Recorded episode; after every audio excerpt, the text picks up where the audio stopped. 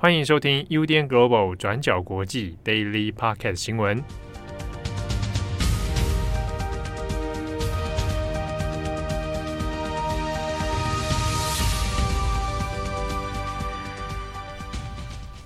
Hello，大家好，欢迎收听 UDN Global 转角国际 Daily Podcast 新闻。我是编辑慧仪，我是编辑佳琪。今天是十一月十六号，星期二。那随着 Daily 重磅化，我们今天有三则新闻要跟大家分享。也不知道大家有没有发现，我们今天的那个录音时间比较晚，主要是因为我们在等拜习会，就是告了一个段落之后，想跟大家做一个补充分享。嗯，我们的 Daily 也越录越长，就是一个内卷的趋势。内卷，会有人说用中国用语，就是不断的在自我剥削。好了，我们来看今天的第一则新闻，就是关于。今天最重要的一个国际新闻的头条，就是拜习会的相关内容。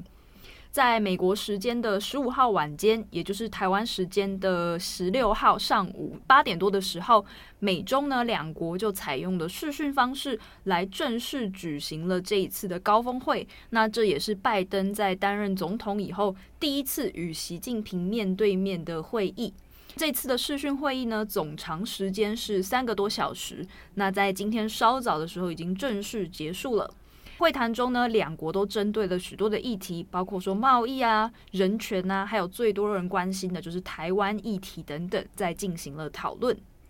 在这一次的会议当中呢，美中两国的元首都有各自的高层官员来陪同出席。在美国的出席成员当中，就包含了国务卿布林肯、财政部长叶伦。国家安全顾问苏利文，还有白宫印太事务协调官坎贝尔，以及白宫的中国事务高级主任罗森伯格，以及国安会议的中国主任席恩等等。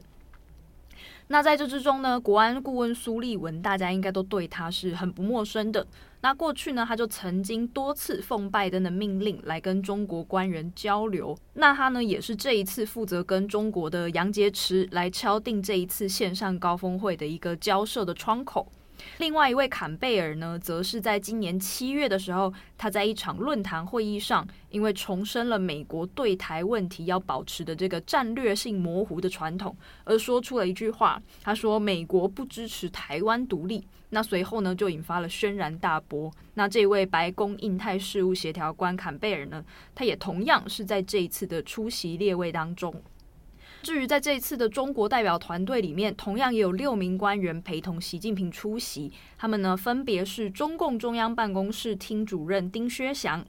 那还有国务院副总理刘鹤，那另外还有中共中央外事工作委员会办公室主任杨洁篪，还有外交部长王毅以及外交部副部长谢峰。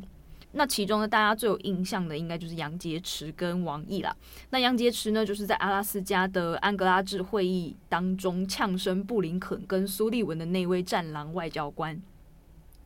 好，那我们回来看这一次的会议到底具体谈成了一些什么内容呢？那其实呢，在会议的一开始是开放媒体旁听的。在开场的时候，气氛还算是相对的活络的。那包括一些媒体就在讨论说，诶，虽然习近平跟拜登他们过去就曾经在担任，习近平在担任中国国家副主席，那还有拜登在担任副总统的时候，他们曾经就有好几次会面过。在这一次的开场过程中，习近平在会议一开始他就用老朋友来称呼拜登。那很多媒体就在好奇说，这个好朋友到底是什么意思？是一种你单纯想表达会谈友善的气氛吗？还是呢，你是有刻意？想要来暗示说，哎，我们其实是老交情，或者呢，其还有可能是说，是不是想要表达你想要抢夺这个会议主导权的用法等等等等，就有很多的媒体在针对这个“老朋友”三个字在做分析。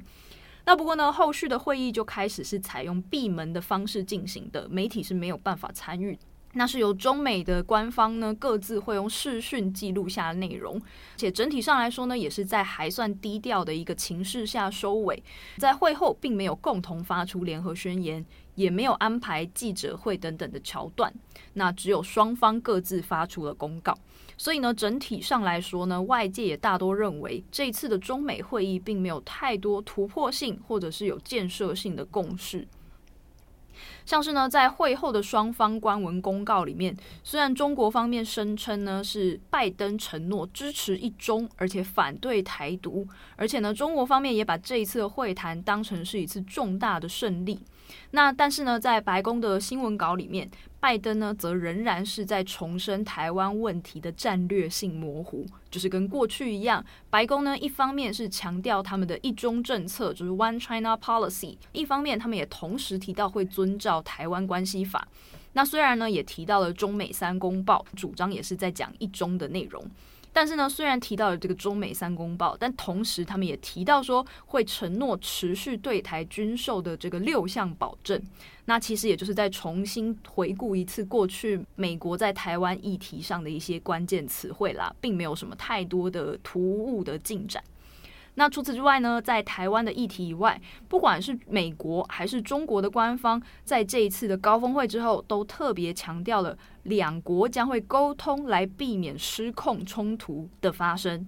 但是呢，除了承诺说以后会继续做建设性沟通啊，避免发生冲突之外，双方呢也没有发表联合宣言，那也没有再约定说，诶，后续我们是不是会有定期的会谈机制等等，这些都是没有提到的。那在许多媒体评论中也指出说，这次的中美会谈呢，整体上来看是有点虎头蛇尾，约事后并没有双方的记者会，那也没有约后续的可能一些定期的沟通机制嘛。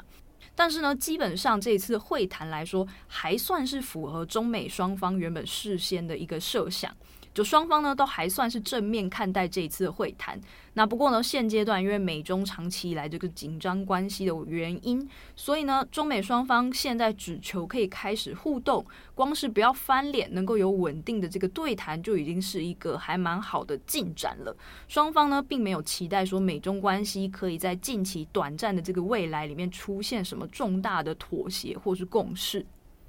好，那比较详细的一些内容呢，也可以参考我们今天的过去二十四小时的报道。好，那今天的第二则，我们更新一下英国利物浦爆炸案的后续进度。那我们在十五号的 Daily 其实有跟大家提到，在上周日十一月十四号，英国利物浦一间女子医院外面发生了计程车的爆炸案件。那当时候是计程车上的炸弹爆炸，导致在车内的乘客，也就是炸弹客本人是当场死亡的。那么司机呢则受伤，目前正在接受治疗。那这个案件发生之后，警方原本表示一切是还在调查当中的，也没有透露太多的资讯。但是在经过一天之后，英国警方在十五号晚上就宣布了：那第一，这起案件全案被正式定调为恐怖攻击行动。那英国的国内反恐军情五处也把英国全境的反恐警戒级别。上升为次高级威胁状态，就是被标示为严重的一个状态。意思也就是说，恐怖攻击有高度几率会再发生。那么这是第一个。那再来第二个，警方有提到，这个自爆的炸弹客其实是来自伊拉克的三十二岁难民。所以接下来我们补充一下这个炸弹客的背景资料。那根据警方的调查，这名炸弹客是三十二岁的伊拉克籍难民，叫做艾玛德·阿斯威明。那阿斯威明是在二零一四年的时候入境英国寻求庇护的。那过去几年状况其实相对不稳定。那外界对于他过去的生活其实也没有很了解，只知道他在入境英国之后呢，是一直居住在利物浦的都会区。那他在二零一四年入境之后，他就开始申请英国的难民庇护，但由于他在申请的过程当中，他伪称自己是叙利亚难民，所以他的申请就在二零一七年被驳回了。那在当时候，他的情绪是一度失控的，所以他也在利物浦的街上呢开始挥舞菜刀，到最后就被抓起来，送进精神疗养院，被强制治疗好几个月。那除了这个前科之外，阿斯威明还有另外一个特点，就是他原本是穆斯林，但是之后呢，他开始转变自己的信仰跟宗教。那同时也一直跟利物浦的地方基督教教会保持非常密切的活动。那最后是在二零一七年，在利物浦的一个教堂正式改宗教，而且受洗成为基督教徒。但是尽管如此，阿斯威明虽然有这个前科，但他过去并没有因为像是有明显的恐怖主义倾向，或者是呃激进主义等等，而被英国列入高风险的监控名单。那事件呢，是一直到今年的十一月十四号，也就是英国的国殤兴起日的上午，阿斯威明呢就突然带着他自己自制的炸弹包裹，叫来了一台计程车，就开始搭上计程车，说他要到一个利物浦的女子医院外面。那我们刚刚提到的国殤纪念日，英国每一年都会在十一月十一号的时候举行这个节日。那国殤的这个纪念日相关的纪念活动，像是哀悼仪式等等，都会在当周的星期日举行。所以也就是说，呃，国殤纪念日虽然是十一月十一号，但是相关的纪念活动是在今年的十一月十四号举行。那在当天早上的十一点，英国全国会默哀两分钟。那根据警察的说法，在当天早上，阿斯威明在上了计程车之后，一直出现非常怪异的行为，也就让这个司机觉得好像有点不妙。那在计程车抵达医院不久之后，从监视器的画面就可以看到，司机非常匆忙而且慌张地从前座逃出来，然后过后不久，计程车就爆炸了。那么在车内的阿斯威明也就当场死亡。英国检方这边是认为，虽然阿斯威明搭车的目的地是利物浦的女子医院，但很有可能他的真正目标是位于附近的利物浦大教堂。如果从医院到教堂相关的步行距离大概是介于七百公尺到一公里之内这样子的一个距离，但是相关的犯案动机也还在调查当中，因为阿斯威明在自爆之后，目前并没有被发现他留下任何的宣言或者是攻击的自白。那只是警方呢，有在他租屋附近发现了他自己自制的炸弹。那这个自制的炸弹，它的那个构造其实是跟二零一七年在英国曼彻斯特体育馆爆炸案是类似的。那基本上这样子的一个呃炸弹构造，是跟 ISIS 这样子的一个恐怖组织公开散播在网络上面的呃做法几乎是一样的。那从目前的资讯看来，虽然阿斯威明的自爆行动有点像是呃孤狼式的行动，也就是自己一个人犯案，但是因为你考虑到所谓炸弹的资讯还有制作过程是非常复杂的，警方是认为阿斯威明不太可能在没有外人的帮助之下突然间决定要自制炸弹，所以虽然全案被定调为恐怖攻击活动，但是阿斯威明的犯案动机是还在调查当中的。那一样详细的内容，我们会把文章放在资讯栏上面，大家都可以去参考看看。那最后一则呢，我们来更新这一阵子闹得蛮大的关于基诺沙枪击案。那到了今天呢，已经在做了结辩陈词的进度了。在最近呢，大家应该很常在外媒上看到 Kyle Rittenhouse 这个名字。那这个 Kyle Rittenhouse 呢，跟他的审判案在今天呢就进展到了结辩陈词的进度。我们就来更新一下这个案子的起因，还有他目前的一些争议。这个案子呢，就是基诺沙枪击案，它是在去年的八月左右。那起因呢，也是跟 BLM 运动有关。那后来发生的一起枪击杀人事件，那引发了非常大的关注跟争议。这个起因呢，其实我们过去也曾经在 Daily Podcast 有提到过，是一名非裔男子，他叫做 Jacob Black，他遭受到的枪击事件。他呢是在二零二零年的八月二十三日的时候，因为家暴的嫌疑遭到警方逮捕。不过呢，在当时根据警方的说法，当时 Jacob Black 这个男子呢，他是拒绝接受逮捕的，而且呢还在警方到场之后选择要上车逃逸。那警察呢就在情急之下，在他转身要上车的时候，是一名白人警察就朝着 Jacob Black 的背部连开了七枪。那最后呢，Jacob Black 他虽然被送到医院以后捡回一命，但是呢，下半身就因为枪伤而导致瘫痪。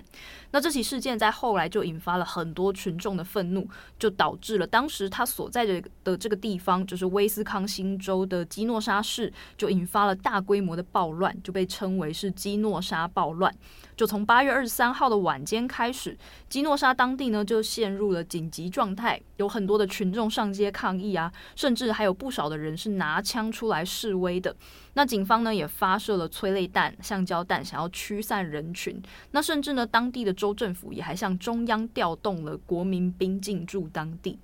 就是呢，在这样子的一个背景之下，到了八月二十五号的时候，就是这一次的事件主角 Kyle Rittenhouse，他是一名白人男性。那在事发当时呢，他只有十七岁。那根据报道呢，过去 Kyle Rittenhouse 他有曾经有参与过川普的集会。那另外呢，他还曾经多次表达说他支持在 BLM 运动当中呢，他是表态支持警方的。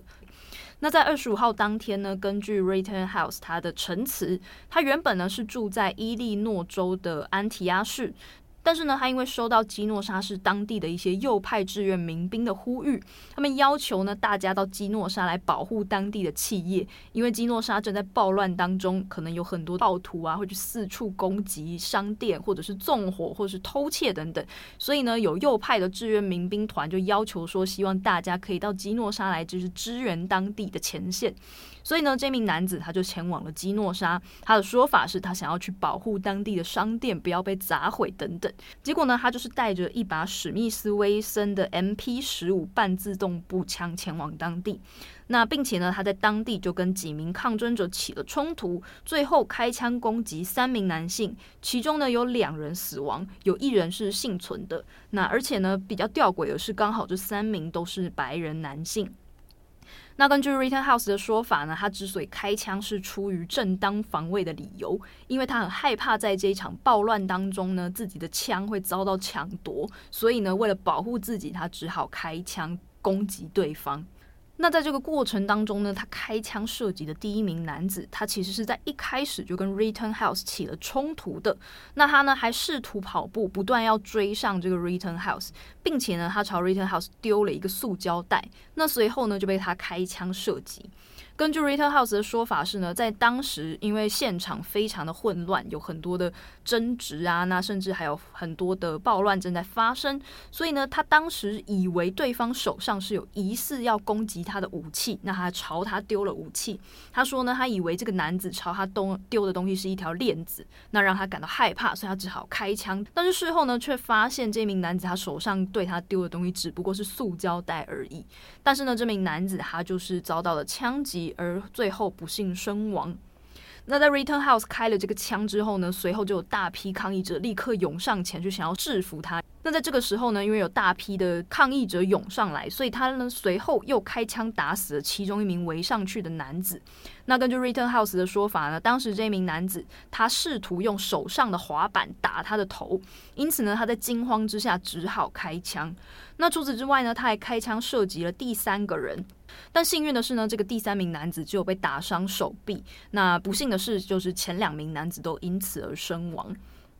所以呢，在这一次的辩论重点就是在于讨论 Rittenhouse 他到底他的攻击行动是出于正当防卫还是蓄意谋杀？因为根据目前的情况呢，他被指控有多项罪名，其中呢是包括一级谋杀罪的。那最高呢，他是可能会被判终身监禁的一个状态。所以呢，在今天的结案陈词当中呢，检察官托马斯宾格就指出说，Rittenhouse 他是一个 wannabe soldier，意思就是说呢，他一直都有一些战士倾向。从他过去的一些言论啊，还有他参与的一些活动来看，他一直都有认为自己是战士的这样子比较好斗的一个倾向，并且呢，他还指出说，在当天晚上，Rittenhouse 他一直不断的试图去挑衅示威者，想要去找这些示威者的麻烦。宾格他举出的证据呢，他就对陪审团展示了一段影片，在影片里面呢，Rittenhouse 他曾经多次拿着步枪直接指向附近的示威者来作为挑衅。那宾格就说呢，当你本身你就是那个带枪上街而且去挑衅别人的人的时候，你就失去了说自己是出于正当防卫的合理性，因为你不能先攻击其他人再说你是正当防卫，这样是不合理的。那另外呢，宾格他也表示说呢，同时应该检讨的还有枪支的问题。他说，我们一开始根本就不应该同意让十七岁的男孩带着枪在我们的社区里跑来跑去，因为大家应该要注意到，这就是这一次真正发生的事情。因为 Rittenhouse 他在犯下这个罪行的当时只有十七岁。那至于 Rittenhouse 的辩护律师马克·理查兹，他则有不同的说法。他呢，则是在于表达当天的情况真的是非常非常混乱的，四周也有许多的疑似犯罪的行为，包括说有人纵火啊等等。在这样的情况之下，是很难保持理智。他描述说，在那个当下，Rittenhouse 是真的处于非常非常惊慌的状态下，才会想要用枪来保护自己。那理查兹呢，他也对宾格的这个结案陈词表达了不满。他表示说呢，他的当事人处于非常极端的状况之下，太急着下判断，才会导致这一次的悲剧。那理查兹也对陪审团说，这一次的死者被枪杀呢，是因为他当时正在追着我的客户跑，并且打算抢走他的枪。我的当事人之所以要射杀他，只是为了阻止这个威胁。因为呢，如果我的当事人真的被他追上，而且他的枪真的被抢走的话，我一点也不相信他不会拿这个枪来对付其他人。他的说法就是，Rittenhouse 他确实是处于一个惊慌而且没有其他选择的余地下，才会开枪打死这一名男子。那除此之外呢，Rittenhouse 到目前也已经累积了不少的声援者，有许多的保守派都把他视为是 BLM 运动之中不小心被牵连的英雄。他们认为呢，Rittenhouse 当初出面是为了保护当地社区不被这些暴徒伤害，但是呢，最后他却因为这样子而受到了处罚，甚至也有一些人是为 Rittenhouse 募集了律师费的资金的。那这些呢，是这一场案件的主要进度。预计呢，陪审团将会在周二开始审议这起案子。那也由于这个案情本身是相当复杂，也有很多的相对人跟受害人的。那未来如果有机会呢，我们也会再做后续的更新。好，那以上就是今天的三则 daily 更新，是我们一刚开始讲的 daily 重磅话，因为有想说把更详细的资讯补充给大家。嗯，那今天开始的第一则跟第二则是那个拜习会跟还有就是英国利物浦的后续进度。嗯，那这两篇文章，郑红就是分别在早上还有下午正在报写当中，录音当下，血汗之作，血汗之作重磅登场。好了，那感谢大家的收听，我是编辑佳琪，我是编辑慧仪，我们下次见，拜拜，拜拜。感谢你的收听，想知道更多详细资讯，请上网搜寻转角国际。